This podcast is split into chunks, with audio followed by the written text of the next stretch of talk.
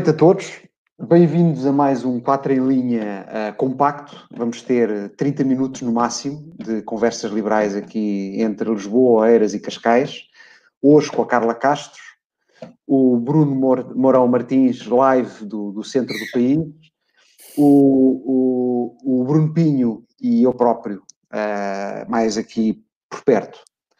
Um, vamos, hoje vamos falar de, de hidrogênio, Vamos falar do projeto de lei da, da Iniciativa Liberal para assegurar a independência das entidades reguladoras e vamos também falar da mobilidade, sobretudo em Oeiras. E começamos com Bruno, Bruno Pinho, com a questão do hidrogênio e do galamba. Obrigado. Obrigado, Paulo. Um, o hidrogênio. Um, acho que há muitas coisas para falar sobre o hidrogênio, mas a primeira de todas que eu, que eu, que eu gostaria de dizer é que eu, eu, não, eu, não, sou engenheiro, não sou técnico, percebo uh, pouco da, da, da, da, tecnologia associada ao, ao, ao, ao hidrogênio, exceto no sentido em que uh, sei, sei, sei que o que está a ser proposto é, um, é, uma, é uma forma de eletrólise onde, passando corrente elétrica, precisa de ser gerada passando corrente elétrica por, por água, consegue separar a água nos seus dois componentes, nas, nas, nas moléculas de hidrogênio e de, e de oxigênio. Uh, portanto, não vou abordar isto sobre um ponto de vista técnico, o meu objetivo é talvez falar um pouco sobre o ponto de vista financeiro uh, e, em particular, o facto que o hidrogênio parece ser o novo mega projeto de desígnio nacional que os, que os socialistas nos querem presentear e, e, é encabeçado pelo secretário de Estado Galamba, que, que como todos sabemos é Delfim, do ex-secretário-geral um, do PS e ex-primeiro-ministro José Sócrates. Uh, e eu faço esta ligação a José Sócrates porque foi no reinado de José Sócrates que, que Portugal decidiu fazer Uh, um grande investimento, se se lembram, em, em, em, renováveis, e para mim esta, esta, esta parte é muito similar ao que se está a tentar fazer no hidrogênio, que foi a produção, há 15 anos atrás, quando, quando, quando, quando começámos a instalar em Portugal parques uh, solares e parques eólicos para geração de energia, um, isto ainda era uma tec a tecnologia ainda era, era bastante nova. A ciência subjacente era conhecida, mas o conhecimento prático, a engenharia, que permitia produzir em larga escala os equipamentos eficientes que efetuassem essa produção, ainda era relativamente nova. E como era relativamente nova, ainda não havia essa economia de experiência, uh, ainda não se sabia produzir em grande escala estes equipamentos necessários, era, uh, era, uh, o, o, custo de investimento era elevadíssimo. Com esta introdução, o, o, a analogia que eu faço aqui é que eu penso que nós com o hidrogênio vamos cometer exatamente estes mesmos erros do passado. Eu não tenho nada contra o hidrogênio, uh, não, também não tenho nada a favor, porque, como disse inicialmente, não sou técnico, mas pelo que eu percebo uh, e pelo que eu leio de quem, de, de quem tem mais conhecimento técnico da matéria, o hidrogênio parece ser eventualmente uma tecnologia viável. Uh, não está aprovada ainda, pode vir a ser uma tecnologia viável de produção de energia sustentável. O meu, o meu grande problema é que Portugal é uma economia demasiado pequena, com poucos recursos uh, e com muitos problemas sociais e financeiros que precisam ser resolvidos. Nós temos um PIB per capita baixíssimo, nós temos um, um sistema de saúde com amplas deficiências, nós temos, nós vivemos num país onde o salário médio são 800 euros por mês. Estamos a falar do salário médio versus os, os nossos pares europeus, os, os, outros, os outros países da, da, União Europeia, que os, mais, os, os que vinham mais atrás já nos estão a ultrapassar e os que estavam mais à nossa frente, as Franças, as Alemanhas, uh, uh, os, todos os países nórdicos, nós estamos a falar de salários médios bastante superiores aos nossos. Ou seja, nós temos uma quantidade de problemas que precisamos resolver. E o que eu vejo, vejo, vejo uma insistência muito grande em querer despejar 9 mil milhões de euros uh, uh, num projeto de hidrogênio, quando a tecnologia ainda é nova, uh, para querermos parecermos os pioneiros, mas só que eu acho nós não podemos, nós não temos o músculo financeiro, nós não temos a capacidade financeira e temos um custo de oportunidade, e o problema é este, é o custo de oportunidade demasiado alto de despejar 9 mil milhões de euros neste momento no tempo, nesta tecnologia, em vez de esperar mais alguns anos, ou enquanto esperamos que outros países com, que, que, tenham maior capacidade financeira, que, tenham, que não tenham o custo de oportunidade tão grande que nós temos, porque estes 9, mil, 9 eh, eh, milhões de euros provavelmente para nós poderiam ser muito melhor alocados em outras, em outras áreas. Para vos dar alguns exemplos numéricos, os 9 milhões de euros uh, equivalem a 9 vezes, aproximadamente 8, 9 vezes, o investimento total que foi feito o, pelo governo entre 2015 e 2019 na saúde e na educação pública. O investimento na saúde e na educação pública entre 2015 e 2019 rondou mil milhões, mil e, mil e pouco, mil e cem milhões, mil e duzentos milhões de euros no total dos quatro anos, e nós estamos a preparar para os próximos 10 anos, 9 anos, estarmos a, estamos a gastar o equivalente a todo o investimento público que foi feito pelo governo em saúde e educação pública, em quatro anos estamos, estamos a preparar-nos para despejar essa quantidade anualmente, mil milhões de euros, estamos a preparar para fazê-lo anualmente no, no, no, no hidrogênio. Não penso que seja essa a prioridade. Uh, nós temos uma dívida pública elevadíssima, é outra herança do, do, governo Sócrates. Estamos neste momento a entrar numa forte recessão económica que vai afetar milhões de portugueses derivado do, do abrandamento económico que tivemos por causa do, do, Covid. E em vez de nos focarmos em projetos que e políticas que fomentem, que fomentem o crescimento económico e permitam subir de forma sustentada o PIB per capita e o rendimento disponível de todos os portugueses, vamos outra vez abraçar projetos uh, que vão, vão para, para, para, mim são um pouco faraónicos, que nos vão custar muito, vamos ter este custo enorme de ser um early adopter, que nos vão certamente agrilhoar durante vários anos, para não dizer décadas, uh, a, a, a, pagar uh, rendas elevadas aos empresários amigos do regime, do, os amigos do regime. O próprio secretário de Estado, Galamba, já referiu que apareceram aproximadamente 27 ou 30 empresas para, para uh, dispostas a investir no hidrogênio. E claro, uh, sempre que há retornos garantidos à custa de dinheiro público, aparecem estas empresas, isto é uma especialidade socialista, lembro também não só estas rendas de energia, mas também as ruinosas PPPs das autoestradas, que foi outra herança de Sócrates, que para terem uma ideia custam ao erário público, custam ao orçamento de Estado aproximadamente 1.500 milhões de euros por ano também, por causa de todo, dos contratos que foram feitos garantir retornos. E é, é, é isto que me, que me revolta e que me indigna. Repito o que eu disse inicialmente, nada tem contra o hidrogênio, não, pelo que eu percebo, pelo que eu leio de um ponto de vista técnico, é provavelmente uma, uma, uma, uma, uma boa alternativa sustentável às energias não renováveis, fósseis e poluentes que temos hoje em dia.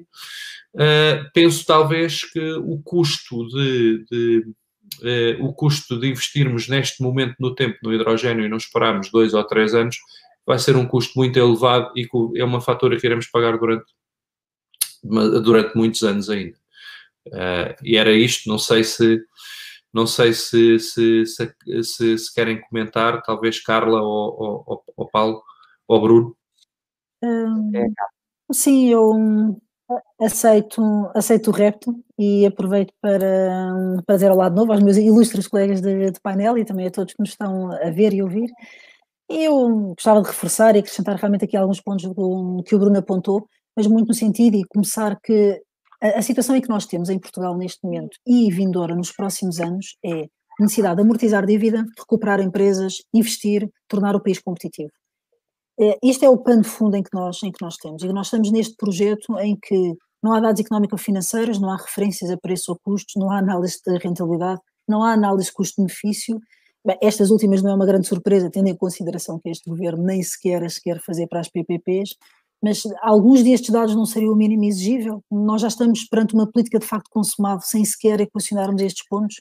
Eu não, eu não acho isto sequer eh, sinceramente nem sequer acho isto muito, muito sério, nem sequer admissível enquanto sociedade admitirmos, admitirmos isto. Para além do facto da, da fatura para o consumidor ir subir, e o Bruno falou há pouco todos os temas do tema da, das rendas das rendas e as, as chamadas feed-in tariffs concedidas em 2008 pelo governo de Sócrates e Pinho, que continuamos a pagar uh, hoje em dia, e há uma coisa que é preciso não esquecer, nomeadamente quando vêm as comparações dos custos de, de energia, nós continuamos a pagar, a pari, considerando paridade de poder de compra, dos custos mais elevados de energia da Europa. E, portanto, nós temos que ter, analisar isto em todas as, em todas as dimensões que, que temos. Há um ponto que eu acho muito importante e perigoso, e que infelizmente pelo tom que eu tenho visto em muitas discussões, uh, uh, já estou a antever que, que, as próximas semanas serão assim, que é, vejo esta discussão muito guiada por questões meramente ideológicas. Eu acho que não, eu acho que isto tem que ser to, posto todo um cabaz em cima da mesa, portanto, quais é que são os princípios, quais é que são os custos, qual é que é o custo da oportunidade, ou seja, o que é que poderíamos estar a fazer com aquele dinheiro em vez de, um, qual é que é a situação do, qual é que é a situação do país, e, e, tudo isto devia ser um cabaz, devia ser um cabaz que é isso mesmo que é política, portanto ponderar diversos, diversos, uh, diversas dimensões e então avançar com, avançar com a, com a, solução. E esta solução, há muitas situações que não se percebem. Isto daria para um programa inteiro. Eh, eu vou dar um exemplo, porque a localização de Sines. Sines tem imensas dúvidas de vários analistas que já, que já colocaram em cima da mesa. Uma, só por exemplo, e muito intuitiva, é, é, este, este, processo de, este processo associado à, à, transformação portanto, deste, ao nível deste hidrogênio é preciso enormes quantidades de água pura. Em Sines só há desalinizar, a água em grandes quantidades só há, só há água salgada e é preciso desalinizar. Mais uma vez não são tidos eh, em conta estes investimentos e estas dificuldades, portanto há aqui muitos dados que não são colocados de forma, de forma transparente. Depois outra eu diria quase falácia, que vejo muitas vezes falada, que é, mas outros países ricos é um eixo de desenvolvimento. Se nós compararmos com a Alemanha, o investimento em cima da mesa são 9 mil milhões. Portanto, nós, entre investimento público e privado, o que nós estamos a falar nos próximos, nos próximos anos, para que se tenha bem a noção, são 30 a 40 mil milhões de euros. 30 a 40 mil milhões de euros, volto a dizer, numa altura em que nós estamos com todas as outras necessidades no, no país. Um, faz sentido para além de outra coisa, 30 a 40 mil milhões, público e privado, neste investimento, significa que estamos a apostar, perdoem-me a expressão, mas é que é assim, a pôr aquela expressão de todos os ovos na mesma, na, na, mesma cesta, não é? Portanto, nós precisamos de diversificar também. E há aqui realmente muitas preocupações que deviam ser, deviam ser discutidas com frontalidade uh, e acresce uma, uma cereja no topo do, no topo do bolo quando, nestes últimos dias, o secretário de Estado Galamba, a propósito de um artigo eh, muito bem elaborado com críticas que se podem concordar ou discordar, mas que aparentemente estavam muitíssimo bem fundamentadas, em vez de as vir rebater, veio ofender o autor. Portanto, na sua, numa das suas redes, numa das suas redes sociais e um, veio uh, num estilo bastante, bastante uh, forte portanto, falar mal literalmente, da, literalmente do, do, autor. Portanto, além disto ser discutível para um governante, eu já nem vou por aí, não augura nada, de bom se esta é a capacidade de argumentar em relação, em relação ao tema. Isto era realmente aqui algumas, alguns pontos que eu gostava de levantar, sempre com uma ressalva, porque volto a dizer, eu acho que estas discussões têm que ser postas como elas são e não colocar já estar a equacionar e conversar sobre os assuntos não significa ser contra a descarbonização. É evidente que esse é um objetivo importante. É evidente que nós queremos um, um planeta mais saudável, um mundo mais sustentável, é, isso nem sequer se põe em questão. A questão que nós estamos a discutir é o hidrogênio, esta estratégia, estes custos, esta prioridade e todo este enquadramento. Portanto, mas era, era positivo, coisa que não, não vejo com muita esperança, sinceramente, mas era positivo que a conversa, que a discussão pública fosse saudável a esse nível mas uh, vamos ver, pode ser que me surpreenda pela positiva. E pronto, eram estes pontos que eu queria, queria acrescentar. Ah, muito obrigado, Carla. Eu vou também fazer uma pequena nota rápida. Ah, bom, eu subscrevo totalmente as preocupações do, do Bruno Pinho e da, e da Carla. Ah, o hidrogênio, de facto, não é uma invenção do, do PS e do, do, João Galan, e do João Galamba. Surge como uma possível parte da solução para a descarbonização neste contexto de urgência climática, como, como já foi referido. A priori faz sentido extrair hidrogênio da água por eletrólise, utilizando a energia que de outra forma seria desperdiçada, portanto funciona como uma espécie de uma forma de armazenar energia. E faz sentido, ou poderá fazer sentido, uh, incorporar esse hidrogênio, no, misturá-lo com o gás natural e distribuí-lo na, na, nas redes domésticas. É algo que a priori faz, faz sentido. Há efetivamente vários países e várias empresas uh, credíveis da Coreia do Sul, do Japão, da Noruega, do Unido, da França, etc., que estão a olhar para esta energia não só do ponto de vista da tecnologia, mas do ponto de vista dos modelos de negócio que vão com ela. Portanto, existe um movimento que, que efetivamente aponta para que o hidrogênio possa ser o complemento que falta para a descarbonização. E eu acho que Portugal não pode ambicionar entrar na divisão dos países mais ricos da Europa a fazer sempre mais do mesmo, ou seja, e, e deixando os produtos e serviços de maior valor acrescentado a, para serem desenvolvidos por outros e depois Portugal vai comprá-los a outros. Nós temos, uh, nesta questão das alterações climáticas, temos uma, uma, temos para mim aquilo que é a oportunidade do século para colocar a, a indústria e a academia portuguesa na primeira linha ao nível daquilo que, que se faz de maior valor acrescentado por esse mundo fora. E, e, e, se nós conseguirmos também ter empresas que depois possam vender esse conhecimento e esses serviços, podemos efetivamente ambicionar tornar-nos um dos países mais ricos da Europa. Agora, uh, e, e, já agora, uh, um exemplo de um país onde isto tem corrido bem, que eu, que eu, penso que tem corrido bastante bem, um pequeno país onde isto tem corrido bem, é a, a Dinamarca, que, que podemos analisá-la como um caso de estudo.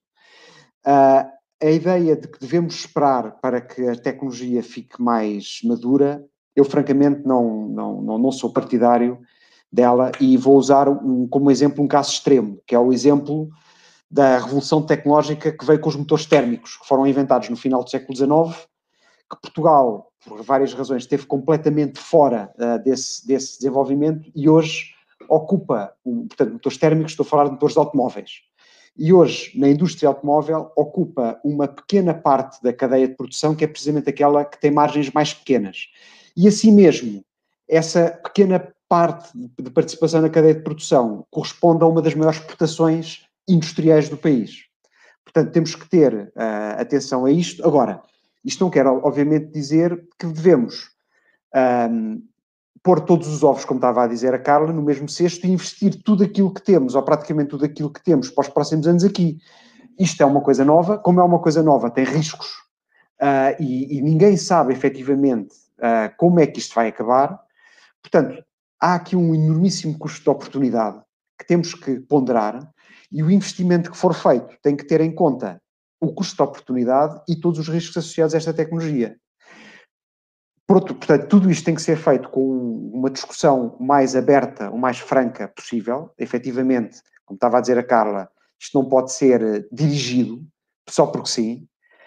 Tem que haver uma total transparência um, e não podemos cruzar, um, não podemos assumir que é uma fatalidade que as coisas acabem sempre como acabou o, aquilo que foi descrito pelo Bruno, que começou há 15 anos atrás. Não pode ser assim, não pode ser assim, e eu acho que a Dinamarca é um bom exemplo de que as coisas não têm que ser sempre assim.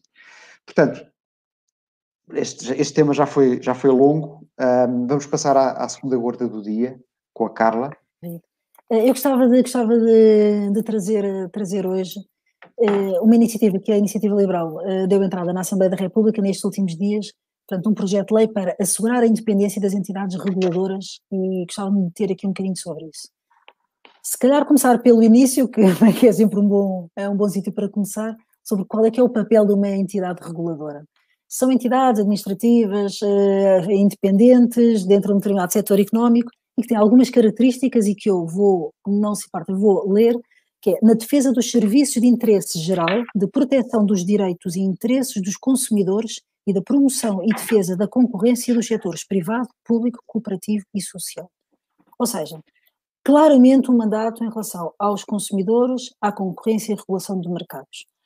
Será fácil de ver então que só um regulador independente, quer dos regulados, quer do poder político, pode exercer efetivamente a sua função. Pronto.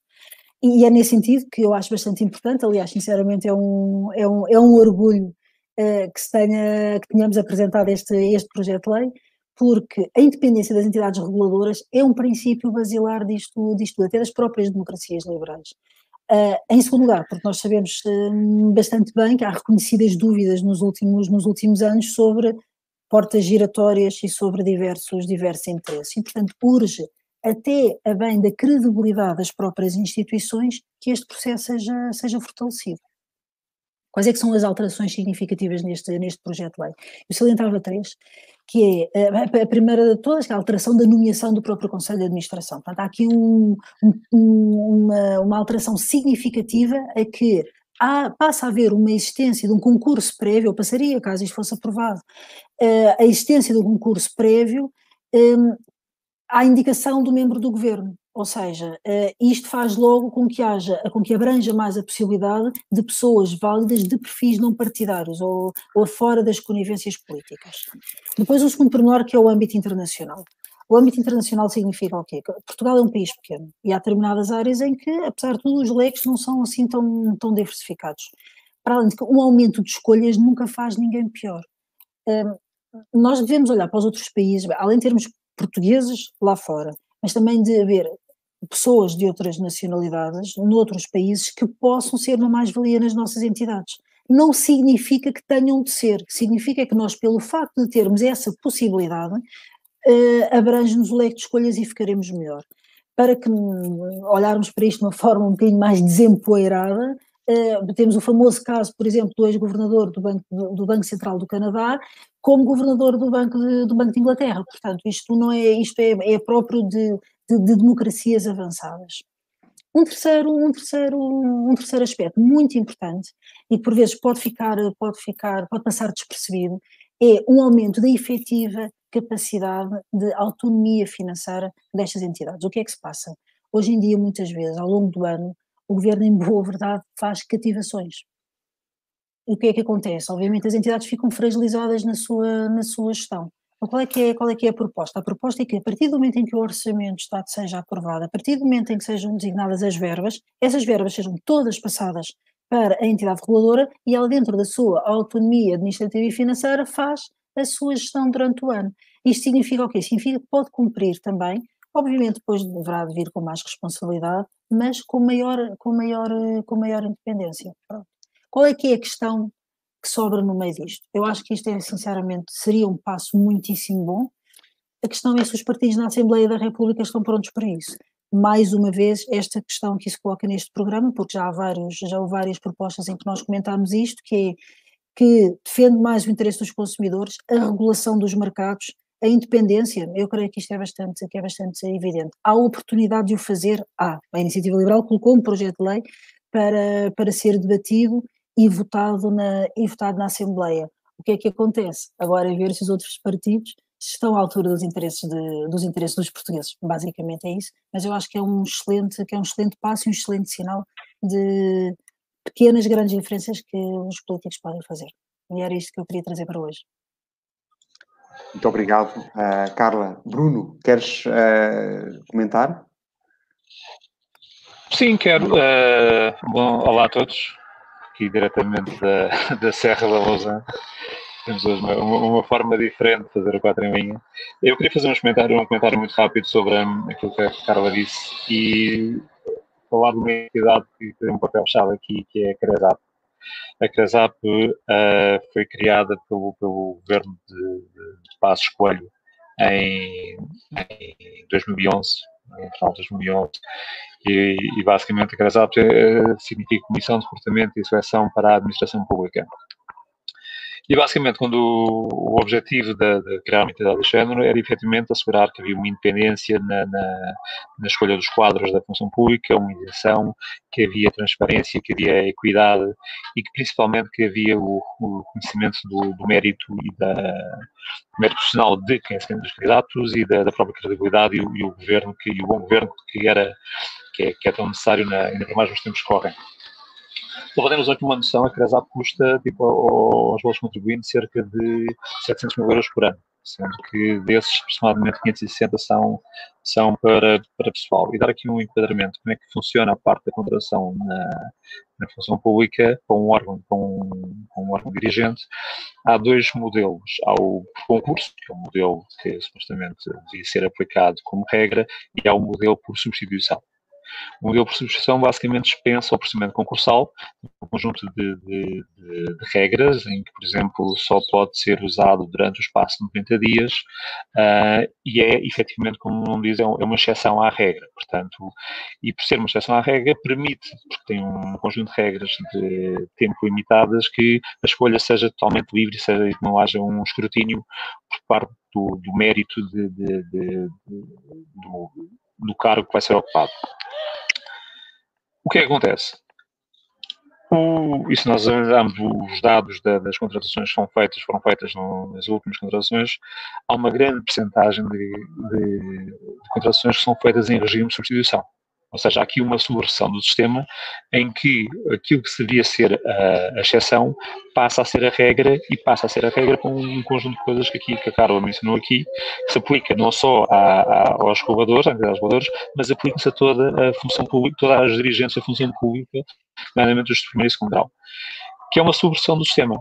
E esta alteração à lei que a Iniciativa Liberal propôs um, tem uma carga maior ou, ou obriga uma carga maior exatamente por causa destas situações, para impedir que haja uma subversão, uma subversão do sistema em que o governo, de forma uh, totalmente uh, autoritária, de forma sem qualquer escrutínio, pode escolher quem quiser, sem ter que sobre isso prestar contas uh, e e lá está, falámos das, das pós-giratórias, dos, dos jogos for the voice, e que isso tem, tem que ser evitado não está aqui em causa que a questão da substituição não seja uma questão legal, é uma questão legal e em alguns casos deve ser usada, mas deve ser usada em formatos muito limitados.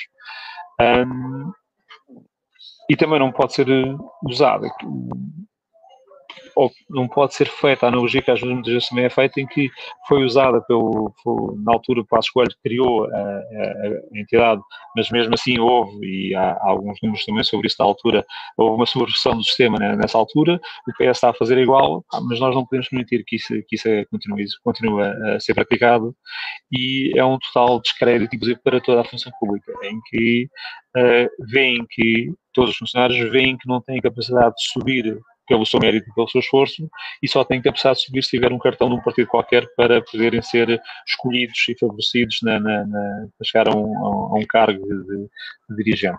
Portanto, esta lei assume uma, uma particularidade ainda mais crítica exatamente porque um, este tipo de situações não podem continuar a existir ainda para mais numa altura em que, dramática como nós estamos a, estamos a viver hoje, em que vamos entrar num, num, num processo de, de, de, crise económica grande e que tem que existir uma, uma regulação forte para que exista efetivamente um, um Estado forte e que as coisas possam funcionar como, como deve ser para o futuro.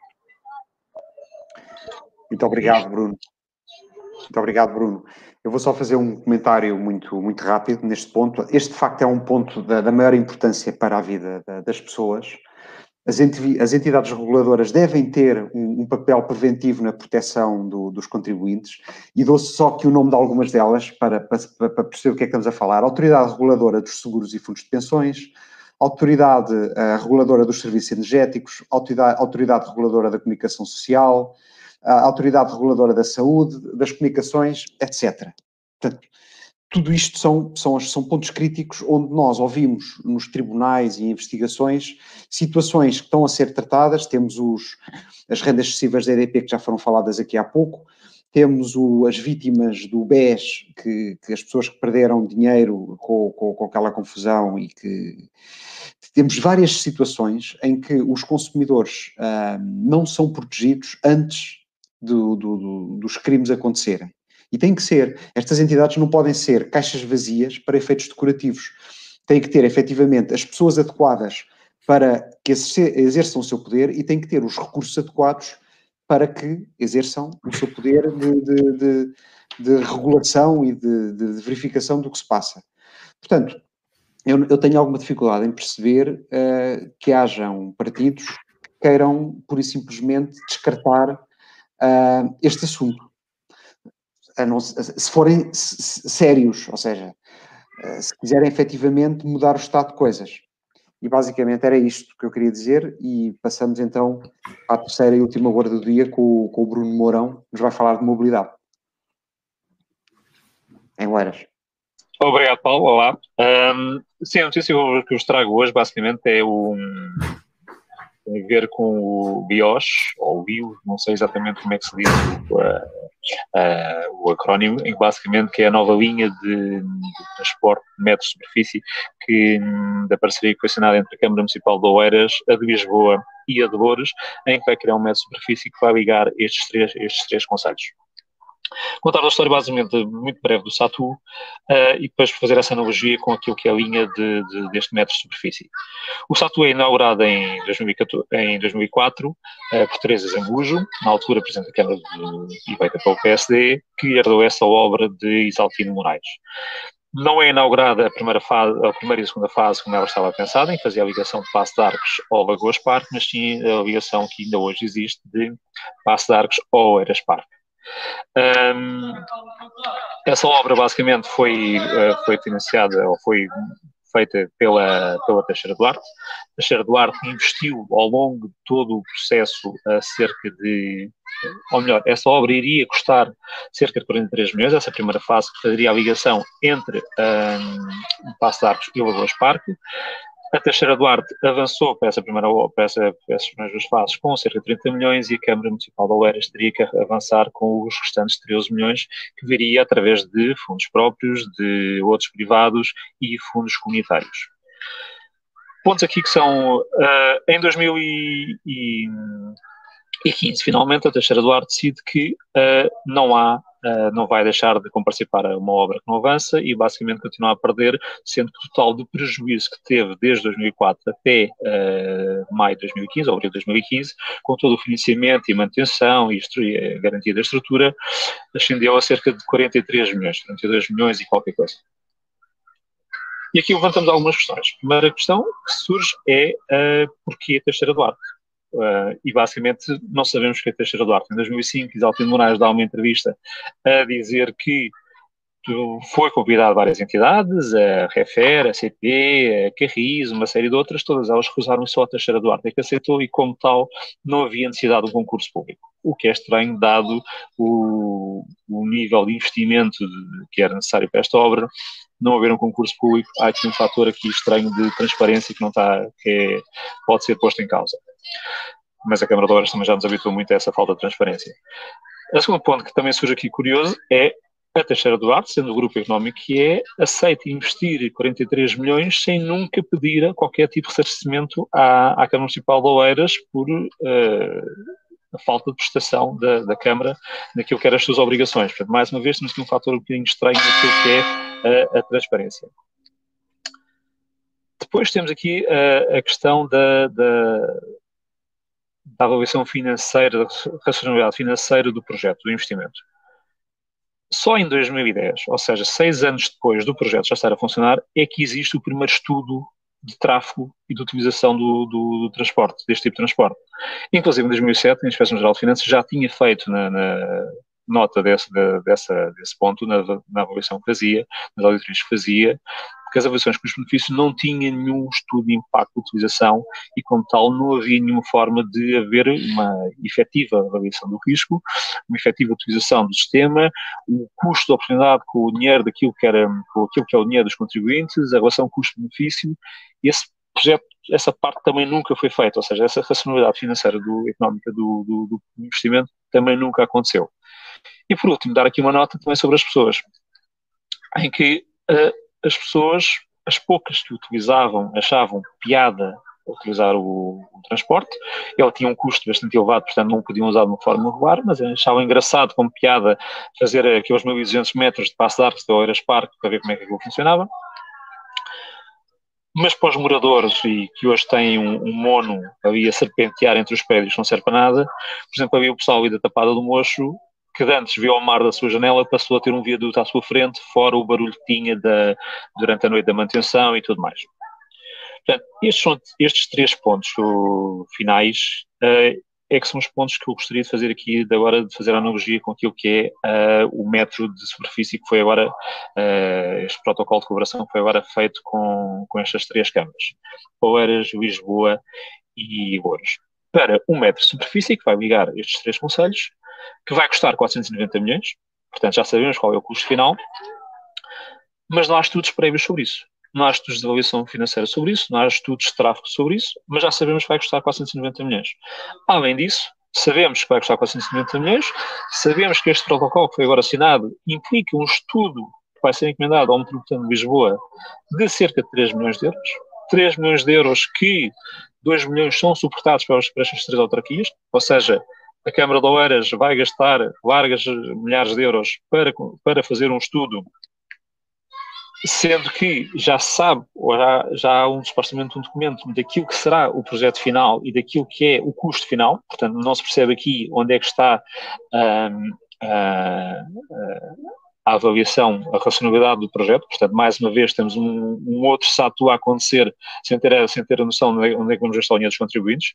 Bem sei que vem uma, uma pipa de dinheiro da, da, da, União Europeia e ninguém sabe onde é que vai gastar, portanto, temos que inventar coisas para gastar, mas essa não é a forma correta de fazer as coisas. Da mesma forma, o protocolo não define ou melhor, põe a entidade que vai fazer o estudo a fazer a própria avaliação do, do, do impacto económico dos benefícios, centralmente a própria entidade que vai ficar a gerir a, a rede a seguir, que é o Metropolitano de Lisboa, portanto decide em casa própria. Mais uma vez, há aqui uma falta de transparência naquilo que é a gestão do processo. Há uma falta de transparência naquilo que é a abertura do processo aos privados e a gestão toda de como é que o processo pode funcionar. E por último, mais uma vez, não são envolvidas as pessoas, não são envolvidas uh, uh, os utentes e os moradores da, da, zona por onde vai passar toda esta linha sem ter noção do, do, impacto que a linha efetivamente tem. E atenção que não está aqui em causa se o projeto em si é válido ou não. Pode ser válido, não está em causa que seja, apenas não sabemos se o é. E não sabemos se o é, sabendo já que tem um custo final e que vai ser atribuído àquela entidade por uma razão qualquer que alguém eventualmente poderá ou não utilizar e essa analogia do Metropolitano de Lisboa, desta nova linha de metropolitano de superfície, destas três conselhos com o SATU, uh, tem muitas semelhanças, tem muitas proximidades e é algo que nós temos de estar atentos e que não podemos permitir que aconteça só porque há dinheiro para gastar e não sabemos como é que o vamos gastar. Passou Podemos o Bruno, acho que ele ficou sem ficou sem, sem rede. Bom, mas ok, eu penso que ele já tinha, já tinha praticamente concluído a intervenção dele. Bruno Pinho, tu querias comentar, certo? Ok. Eu penso que perdemos o Bruno Mourão por, por problemas técnicos. Uh, neste caso, penso que foi mesmo falta de bateria no, no, no, no telefone. Uh, mas também já estamos a chegar ao fim. Uh, o que eu, eu, eu, eu, vou apenas acrescentar um comentário muito rápido ao, ao, ao, ao, que ele mencionou sobre o Satu e é talvez ligar um bocadinho isto com o que eu disse anteriormente sobre, sobre, sobre, sobre o tema do, do, do hidrogênio e fazer-lhe até um bocadinho, fazer até um bocadinho mais abrangente. Poderia falar do novo aeroporto de Lisboa, poderia falar de muitas coisas, mas isto todas estas, eh, to, to, todos estes grandes projetos, estes grandes desígnios que de, de que de, com os, eu não tenho, com os quais eu não tenho nada uh, contra. Uh, é, o, o, a, a, minha crítica é passa mais pela forma como estas coisas são feitas, uh, sem, sem debate público, sem participação pública.